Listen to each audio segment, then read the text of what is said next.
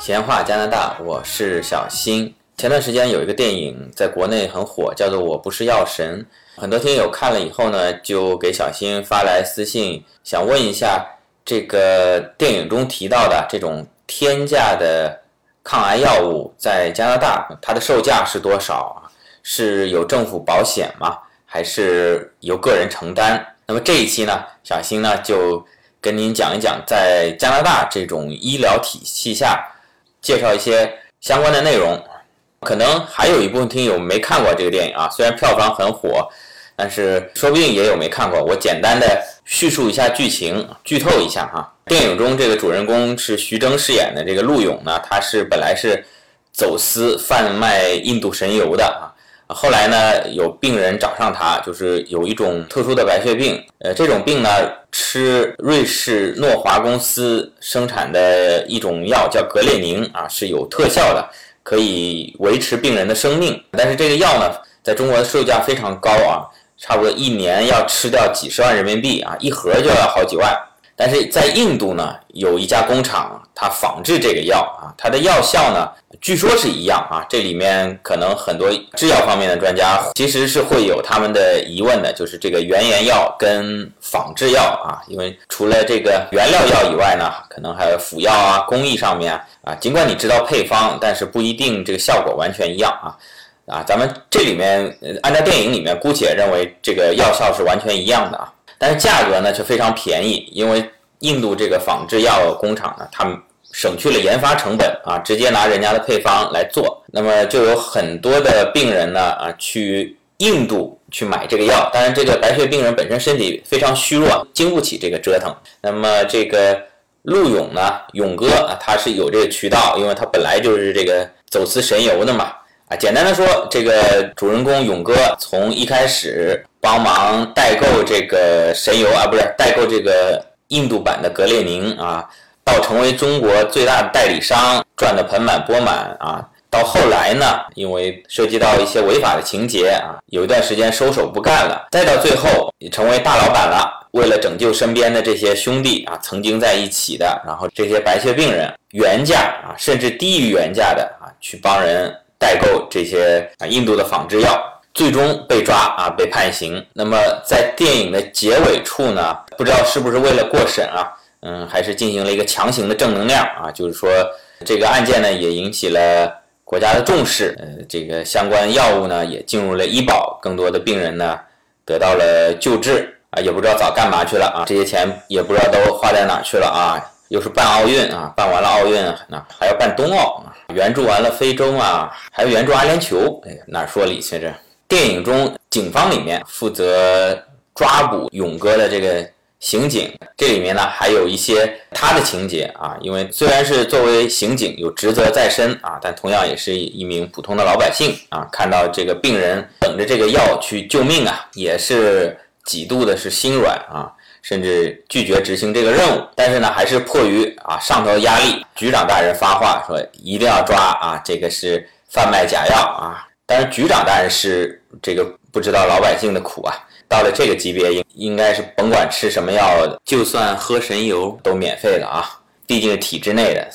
所以作为他来讲，当然是严格执法。电影中啊，比较触动很多咱们网友的一个台词呢，就是说。一个老奶奶，她是抓住咱们这个小刑警，说你就网开一面吧。这个药我家里已经吃掉了一套房子了，现在没有这个勇哥贩的这个印度药救命，那我就没得活了。谁家没有个病人呢？这里再说一下，这个印度的仿制药呢，它并不是假药，通俗点说就是个盗版药。就像《我不是药神》这个电影啊，它没有引进加拿大，那我不可能打个飞的回中国去看。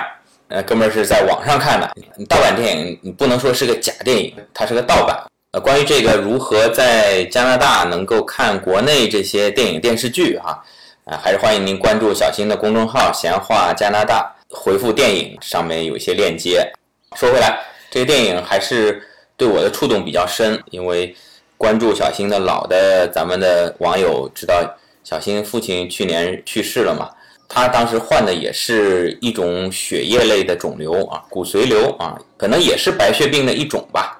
那么这个高药价，我是深有体会的啊。尽管电影中最后是强行的正能量啊，进了医保啊，但是这种 A 药进了医保，那 B 药要不要进医保呢？C 药要不要进医保呢？没有进医保的药还非常的多啊，而且一进了医保呢，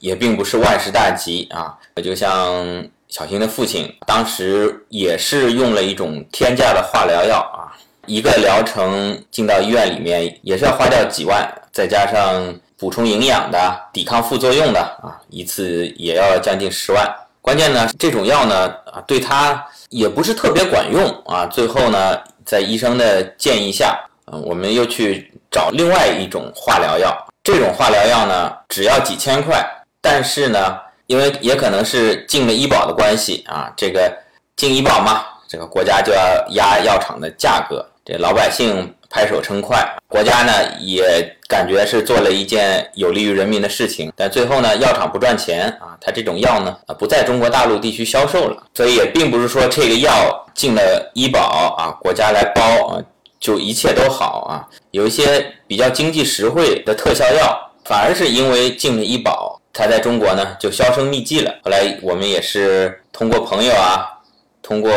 类似于像勇哥这样的代购人啊，去欧洲啊，去香港代购这些药物，也使得父亲的生命呢能够又延续了一段时间。说回来，说到加拿大的这个医药体系啊，小新呢这次呃请来了一位嘉宾，他对加拿大相关的医疗体系有比较深入的研究啊，咱们请嘉宾来跟大家介绍。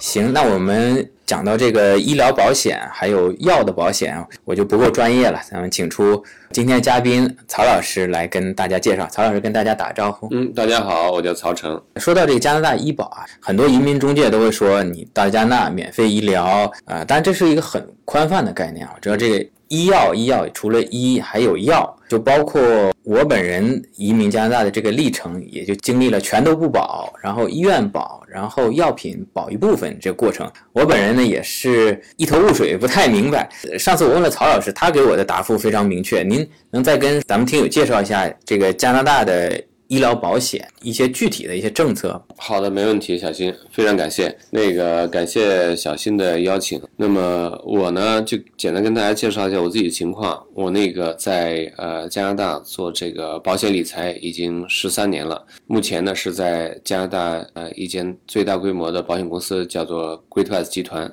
服务。那么对于这些加拿大的医疗保险呢，我们还知道一些。那么尤其最近呢，就是有这个呃电影啊，那叫什么？我不是药神我不是药神。嗯引起大家的关注。我们也借这个机会呢，跟大家介绍一下加拿大这个医疗体系的一个现状，希望对大家有一定帮助。那么，小新好像第一个问题想问的是，就是说这个呃加拿大医保的一个大致的情况。对，呃，那么呃，跟大家介绍一下，加拿大医保呢，大致情况是这样的：如果您拿到了加拿大这个居民身份，这种情况呢，在加拿大有这个所谓公共的医疗保险来保障您在加拿大生病的这个治病的费用。所谓加拿大身份就是公民或者是永久居民。是的呀，嗯，对，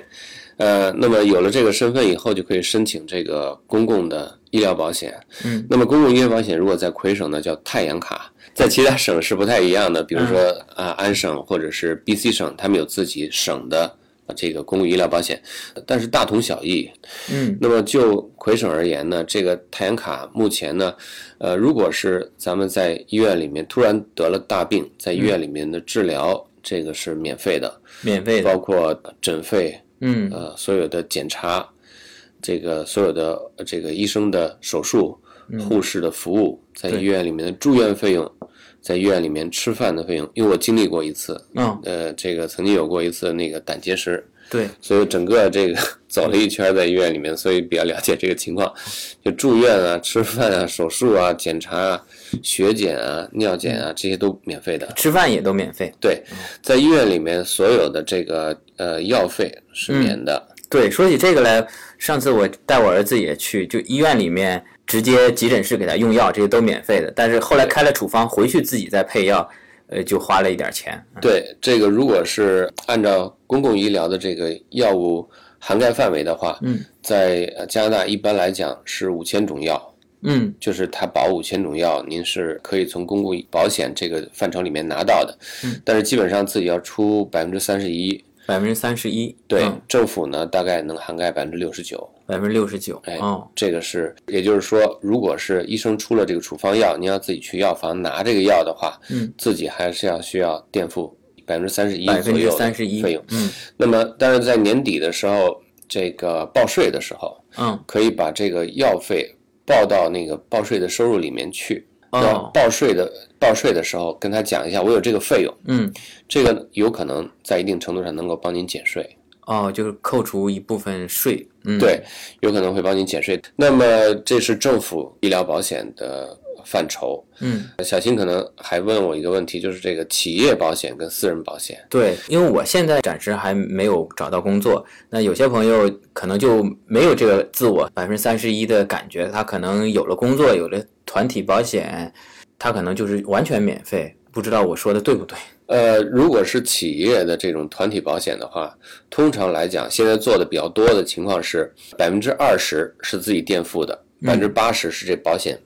哦，就是帮还你是支要付自己付百分之二十。，对，嗯那么当然也不排除有的公司非常慷慨，嗯，百分之百帮你涵盖药费。哦，就是这个看公司买的 package 不一样了。对，取决于这个公司老板的慷慨程度。嗯，那么，这个如果是它能够全部涵盖的话，这个投保人是不需要支付任何保费的。如果公共医疗，刚才呃漏讲一点，就是说，如果是在呃企业工作，我们有收入的话，嗯，公共医疗我们一年也要支付大概六百多块钱加币的一个费用，这个是医疗保险的一个保费。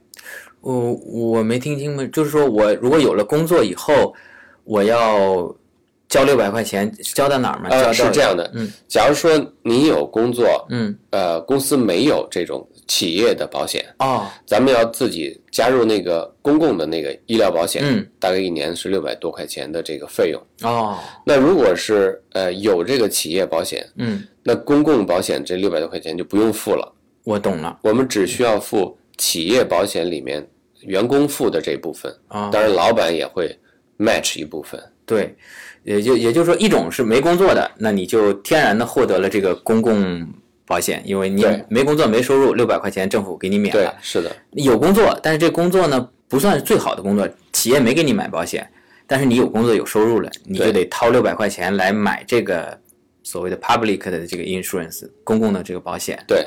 那么还有想找到更好的工作了，那么企业老板他给你另外去保险公司买了团体的保险，那你政府这个六百块钱你也不用花了，政府这边你就不用保了，你就由你那个保险公司企业给你买的那个保险公司去 cover 你是你的这些医药费。嗯，是这样，这是企业保险的涵盖范畴。那还有一种情况，比如说咱们很多听友是留学生朋友来这儿读大学，康大、麦大，那他们没赚钱，呃，他们这保险是学校给买还是自己买？啊如果留学生身份过来加拿大的话，嗯，那么通常来讲呢，需要必须应该说必须在加拿大有一份国际学生保险，国际学生嗯保险。这是政府教育体系的一个严格的要求。嗯呃，那么我们也见到过这样的情况，这孩子在呃麦吉尔大学读书，嗯，他从呃纽约去看亲戚，从纽约回程的时候，哦回蒙特利尔的时候，这个大巴翻侧了。哦呦，那么从车里面飞了出来，就是撞玻璃出来，飞了出来，没很系安危险全带。嗯对，然后那个两条腿骨折，他这种情况在医院里面，据他自己说住了五十天院，嗯，那么整个的开销大概二十万加币，二十万加币。二十万加币，完全是国际学生保险来支付的。哦，这个还好，嗯，。对，还好它有这但个。在美国这个也能包，也也包是吧？呃，一样的，就一样是的通常来讲，它正好是从纽约回程的路上，嗯那已经到了加拿大这边了，嗯所以是这边来支付的这个费用。哦，所以国际学生保险是呃必须做的。嗯，那么通常来讲，这种保险的价格也非常的便宜。嗯，就是一般来讲呢，如果在大学里面，比如说呃麦大、康大、嗯蒙大这样的大学，通常来讲，据我们了解，这费用在呃六百到八百块钱嗯一年。嗯呃，还包括一部分眼镜啊，还配包眼括镜哎，还洗包括牙，嗯哎，牙医啊，这些包括。那么，假如说不是在这种大学体系里面买对这种对对国际学生保险因为，我身边很多朋友是可能也是读 PQ 嘛，是普通的职业学校。对，如果是这样，他们没有这个保险的话呢，嗯我们这边提供国际学生保险，这个费用就更低了，大概一年是四百八十五块钱。哦，就是像麦大、康大他们统一到学校去买，对吧？对像如果普通的嗯我们 PQ 有时候读这个稍微 level 低一点的学校，职业学校就是我们自己出钱去买，是嗯涵盖两百万的保障，含在两百万的保障。这个可能这个费用可能是 roughly 的，因为可能根据每个人年龄啊，对，以往病史不同，抽不抽烟啊之类的。刚才说到了您说到这个例子，那比如说我们有太阳卡的，如果假期自驾到美国去，万一碰了这个我们的太阳卡在美国还能包吗？还是说回来报销？呃，太阳卡呢，如果去美国出现了这个出险了，嗯，那么这个通常来讲，如果没有买境外的旅游保险的话，嗯，是不支持的。哦通常来讲是不支持的。如果去，尤其去美国，这个费用更高。哦，所以建议呢，加拿大的居民呢去美国买一个旅游保险非常便宜，嗯，那个相对来讲，它这个保障的范围也比较广。哦，回国也是一样，如果有的话是最好的。嗯如果回国呢没有，嗯，呃，有可能这个你可以把在国内医院里面发生的一些费用收集起来，嗯拿回来给这个魁北克的医保局发过去，嗯那么他们可能会呃给您一部分返还。报一部分。报一部分，嗯这个是可以的。对，哎呀，今天跟这个曹老师谈非常有收获啊！我本来可能身边的很多朋友，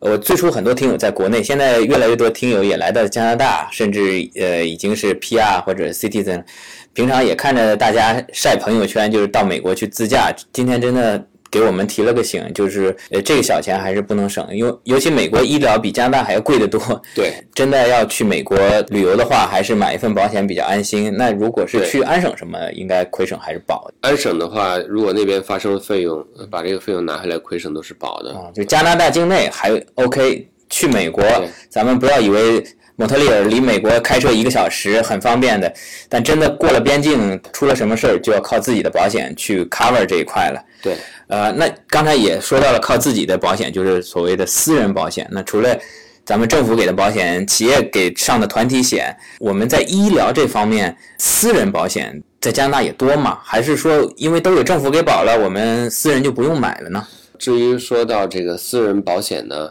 呃，其实，在有一些呃范畴里面是公共医疗没有保障的范围，嗯比如说，呃，我们在医院里面看病，嗯如果是在医院里面，呃，真的有罹患了大病，比如说癌症，嗯中风、心脏病，嗯，这样的问题，可能有相当一段时间是需要在家静养的，对对是，不能工作的。嗯如果在公共体系里面确实能够有免费的医疗，嗯，或者说在一定程度上的免费医疗，嗯呃，但是呢，它有一个明显的缺陷，什么呢？就是说我们在医治的期间是没有收入的，对对对，但是我们的开销、家庭的支出，嗯并没有停止。 嗯，房贷还得还，对，还贷、车贷还得还，那么各种呃费用还要支付，嗯孩子上学上私校，这这个期间可以有一点点的这个失业保证金、失业啊保险、失失业，失业保险对啊，在加拿大和美国都是一种通常的做法。嗯嗯，那么它一般来讲呢，能够涵盖我们工资的百分之五十五，在加拿哦，五大十五，嗯十个月的时间。嗯，哦，也只有十个月，对，如果过了这个时间，或者说在这个期间内百分之五十五不够，最好还有一个私人的这个医疗保险或者是嗯重大疾病保险作为补充。 曹老师，刚才我们讲了一些具体在医院的医治，还有甚至我跑题儿了啊，我跑都跑到美国去 了。嗯那么医药医药，这次我不是药神这个电影主要讲的是药，对，那么您前面也说了，大概加拿大的政府医保涵盖五千多种药，对您您再再说的具体一点儿，这个五千多种药呢是常见的处方药，嗯，它是哦，处方药对啊常见的处方药，啊 RX，对是在这个医保范围内的，嗯在医院里面还是这样说，在医院里面是免费的，出来还是要自己付一部分。嗯那么当然了，除了这个处方药以外，那么如果是我们在企业做这种企业的团体保险，嗯，他们一般来讲能够涵盖八千种药，哦，就是有些药超过了五千种，但是对在八千种之内，对，就有一些新药，嗯，在这个团体保险里面是涵盖的，哦，在处方药这个公共医疗保险里面嗯是不涵盖的，那如果是超过五千种，又没有企业保险，可能就要自己付百分之要百自，付，对，百分之百。是哎呦，我所以我还得抓紧找工作啊！咱们有蒙特利尔的听友，有有这个，反正我工资不要紧，先给我上个团体保险。啊对，所以这个是一个有一个这么个要求，啊嗯就是说，呃，相对来讲，这个团体保险里面有这么一个好处，就是它涵盖的处方药的范围更广，嗯有一些相对比较新的药，嗯，就在团体医医疗保险里面还是比较好用的，这个嗯，这个保险。对，那么除此之外呢，还有这个所谓 OTC，就是 over the counter、这个药物，嗯对那基本上是非处方药。非处方药。哎，非处方药的种类也非常的庞杂，对非常的多。嗯，那么有的时候，比如说在医院里面给孩子看病，你嗯需要等的时间比较长。对啊、那么呃，如果是比较紧急，尤其是晚上，对，有的时候你抱着孩子，或者是直接自己家长自己去这个药房，嗯，在药房里面跟那些药剂师讲孩子的这个病情，他们会可以给你提供一些非处方药的，哦可以解决问题的这些药物，对，立刻就可以买到，立刻就可以呃用起来，所以就是说比较及时的能够解决问题，比如说发烧啊、对，咳我嗽啊、湿疹呐、孩子常见的这些这问我题。知道呃常见的常备就泰诺嘛，就退烧药。嗯对对对，这个呃，其他的一些呃非处方药，比如说这个我们有时候买鱼油啊，给回国老人带一些礼物啊，这个属于保健品吧？不是？这是属于保健品，也属于非处方药，哦，也属于非常方药。他们是非处方药，他们哦不是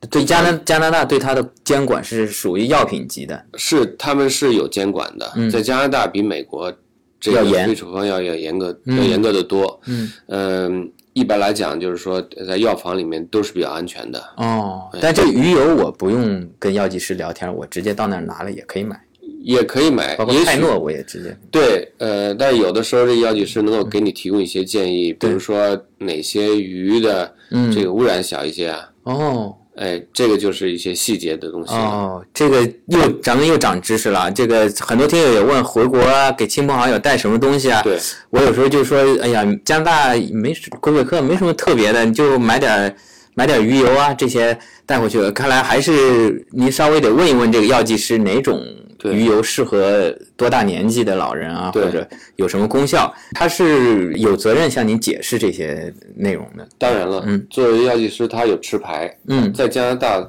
各个行业的专业人士都必须持牌。嗯那么他这个持牌呢，要每年跟政府有一个就是不断的要学习的一个过程。啊、每年不是拿了牌照就不是能牌照就结束了，就像我们一样的，我嗯们每年要有四十个点，要积这个四十点的学习时哦间，积完了以后要交给政府，你第二年的执照才能给你更新，嗯否则的话会有问题。嗯药剂师是一样的，嗯他们必须有一个不断的学习的过程，嗯所以这样的话，有什么新的药出来啊，或者是有什么新的疾病，这个药物怎么样去跟他们来解决问题啊？嗯他们要不断的更新自己的知识，才能不断的更新自己那个这执照。执照，不然对明年那个执照就没了，就对，所以非常严嗯格、这管理。不像咱们这个疫苗的执照一审都是十几二十年。 啊，跑题了，跑题了。那除了这些以外，呃，咱们可能是治病的药，还可能还会有一些特殊的药，我不知道算处方药还是非处方药。比如说，这个呃，肿瘤病人他化疗以后啊，他可能会吐，止吐的啊，或者对说是营养呀补充，他可能白细胞杀掉太多了，再弄点白蛋白之类的。对像这类的药也是这种情况呢，很有可能是不在医保范围内的处方药，嗯就是它也是医医生给出的，也是处方药，但也是可能不处方在药那个的范围之内。对，药剂师出不了，嗯，得医生出。这个就得医生出了。嗯对，但是出了这个呢，尤其是不在那五千种药里面的，嗯，需要自己百分之百支付。需要自己百分之百对支付。嗯这个呢，也就是说，为什么要有私人的这种重大疾病保险的一个原因。嗯那么，如果是罹患了这个各种癌症，嗯那么加拿大的保险公司的这个信誉是非常非常好的。嗯嗯我们有客人在去年刚刚办了理赔，嗯十个工作日拿到钱，没有任何的问题去问你说怎么原因造成的这个疾病啊，嗯嗯呃，什么时候看的病啊，他不太问，基本上报销的这个单据交上去以后两个星期拿到钱。这个药的钱就报下来了。对，嗯这个钱，呃，它是这样的，这个钱拿到了以后，你要是看病有这种。不涵盖在五千种药里面需要自己支付的时候，就用这个钱来支付就好了。嗯，刚才听了曹老师这个权威的解答，估计很多移民中介的朋友估计要来骂我了。这 个宣传的这个所谓加拿大的免费医疗，其实也并不完美。除了有时候我也吐槽过的这个候诊时间长啊这些问题以外呢，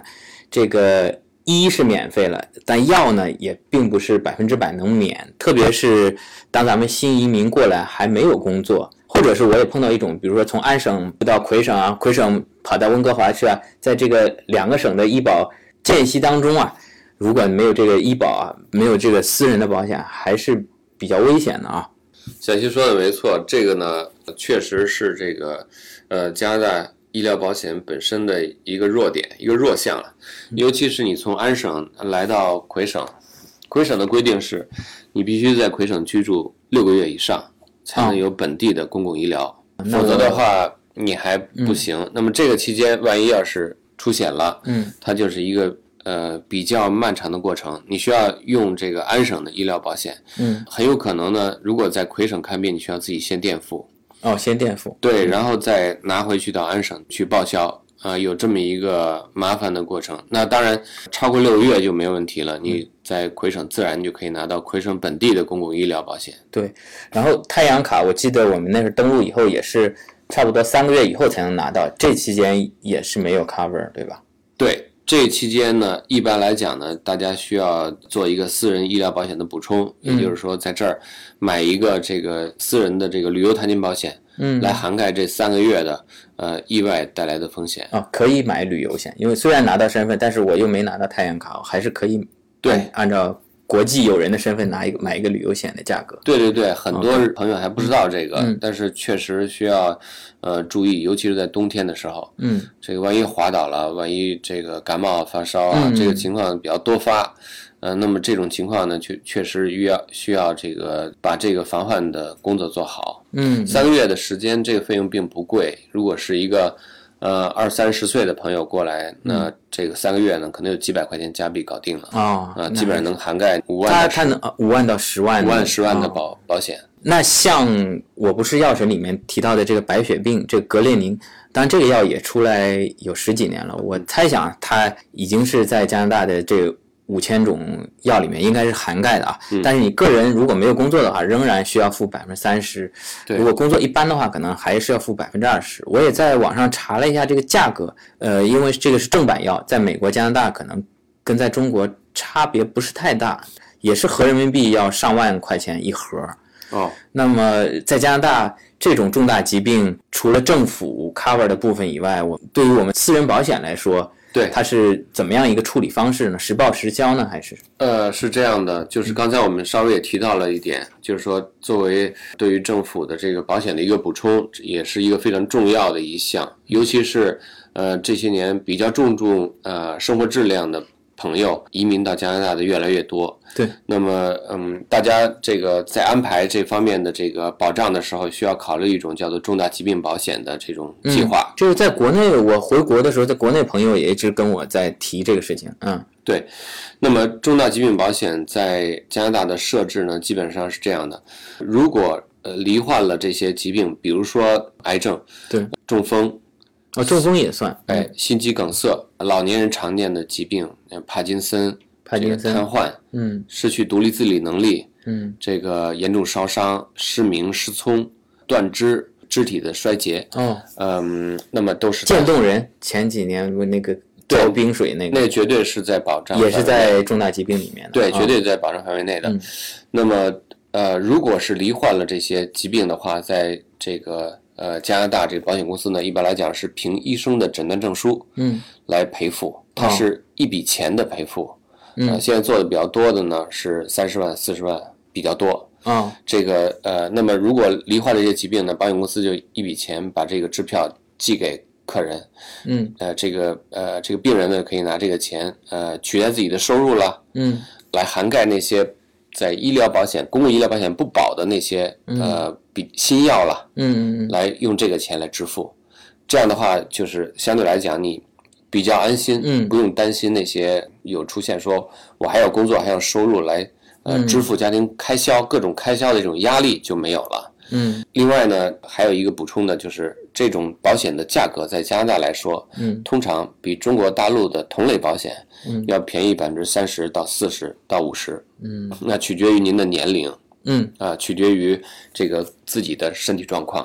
我插一句，但是就是说，咱们虽然比大陆便宜，但是大陆人如果没有移民过来，没有身份是是不能买不能买的。如果只没有针对加拿大 PR 跟公民对对对，以及没有这个加拿大身份是安排不了的。嗯哦，如果是最初级的是您已经在加拿大递交了移民申请，哦，拿到档案号，那很有可能能有一个比较初级的保障，比如说十万嗯啊但大也元不，会嗯金额太大。非常低的一个保障。如果在魁省，比如说拿到了 CSQ，嗯，哦能够申请比较高级的，比如说寿险哦可以拿到一百万，哦啊，重大疾病保险大概哦有，CSQ 还是比较牛一点。对，会会就是说，现在保险公司也开放了一些。嗯嗯嗯那么还有一条需要补充的是，比如说有家族病史，嗯那么我们的经验而言，就是很多客人，尤其是二三十岁的朋友，嗯在做这种重大疾病保险的时候，很有可能不加价。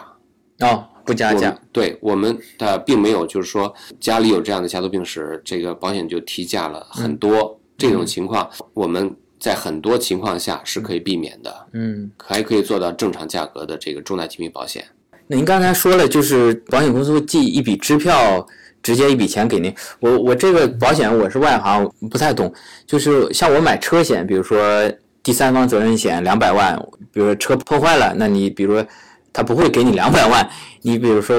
呃，修了花了两千块，他就给你两千块；修了一千块，他给你一千块。呃，什么叫做一笔钱直接给你？我我没太听懂。因为在安排个人的重大疾病保险的时候，首先根据您的年龄、嗯身体状况，嗯还有您的需要，比如说我需要一个五十万的保险，嗯买了这个保险五十万，就根据这个这一档来安排、来决定您的保费的高低。嗯嗯，那么，假如说按照五十万的这个，您付了这个五十万保险的这个保费，保费。嗯您如如果罹患了这个保障范围内的疾病，嗯。它就是保险公司一张五十万的支票寄到客人家里，哦，就不管我不管您的开销是多大。治，我是在加拿大，我正好免费给我治了，还是说我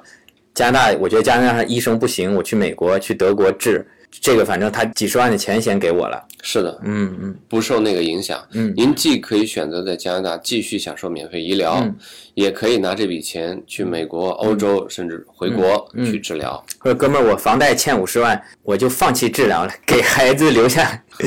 这个个钱说的惨了点 儿，这也个。还了房贷。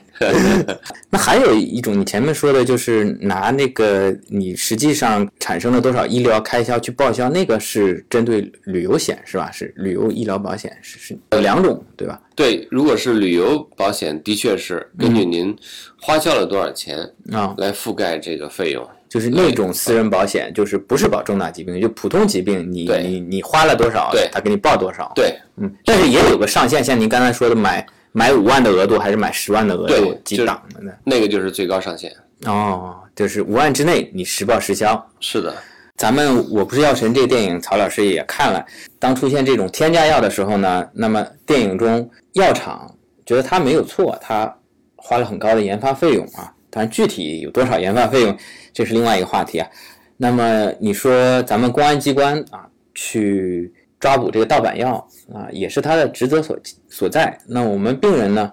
那要生存，那生存权是应该是最高的啊，不谈别的权，生存权。他没有钱买这个药，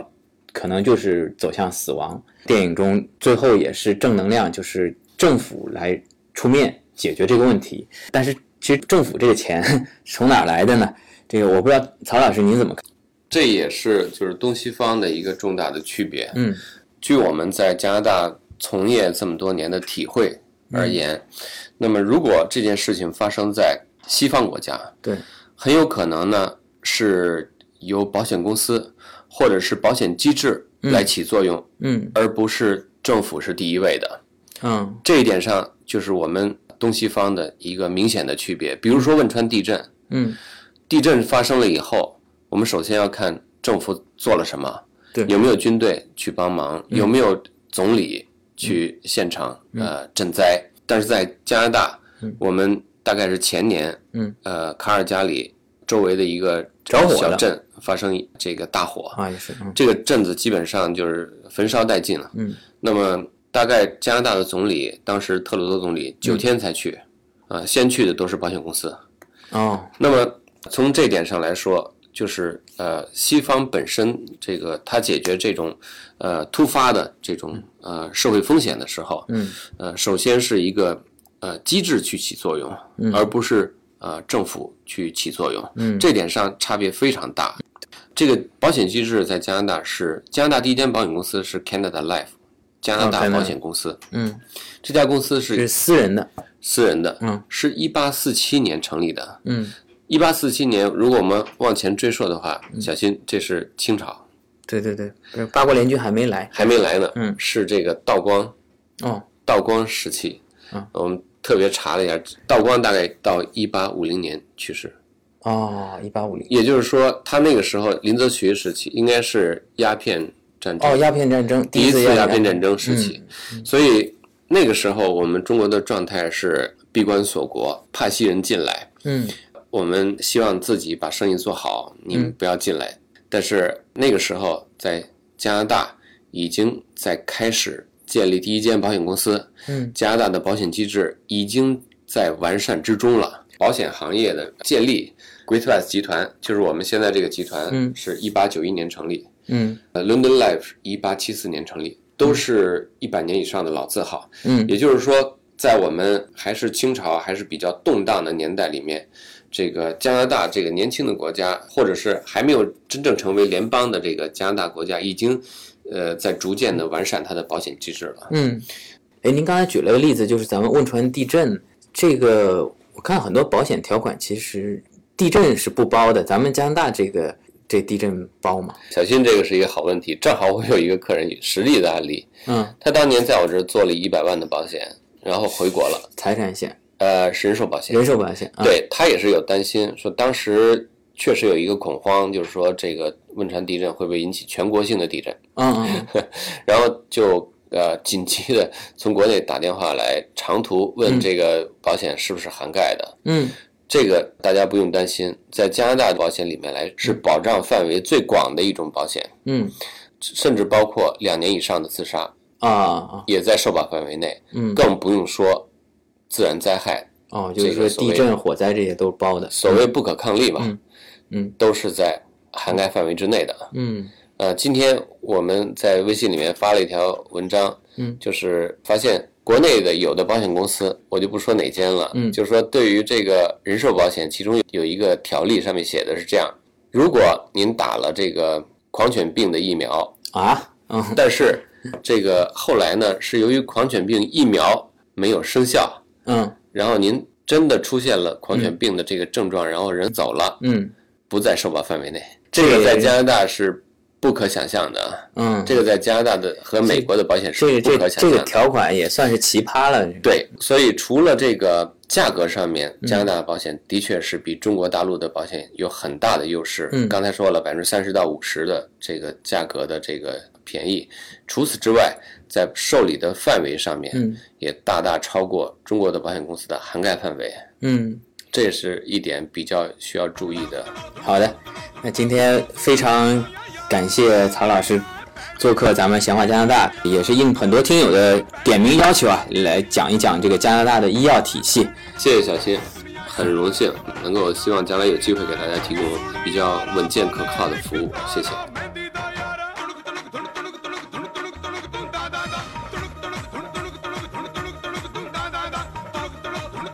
తుణుకు తుణుకు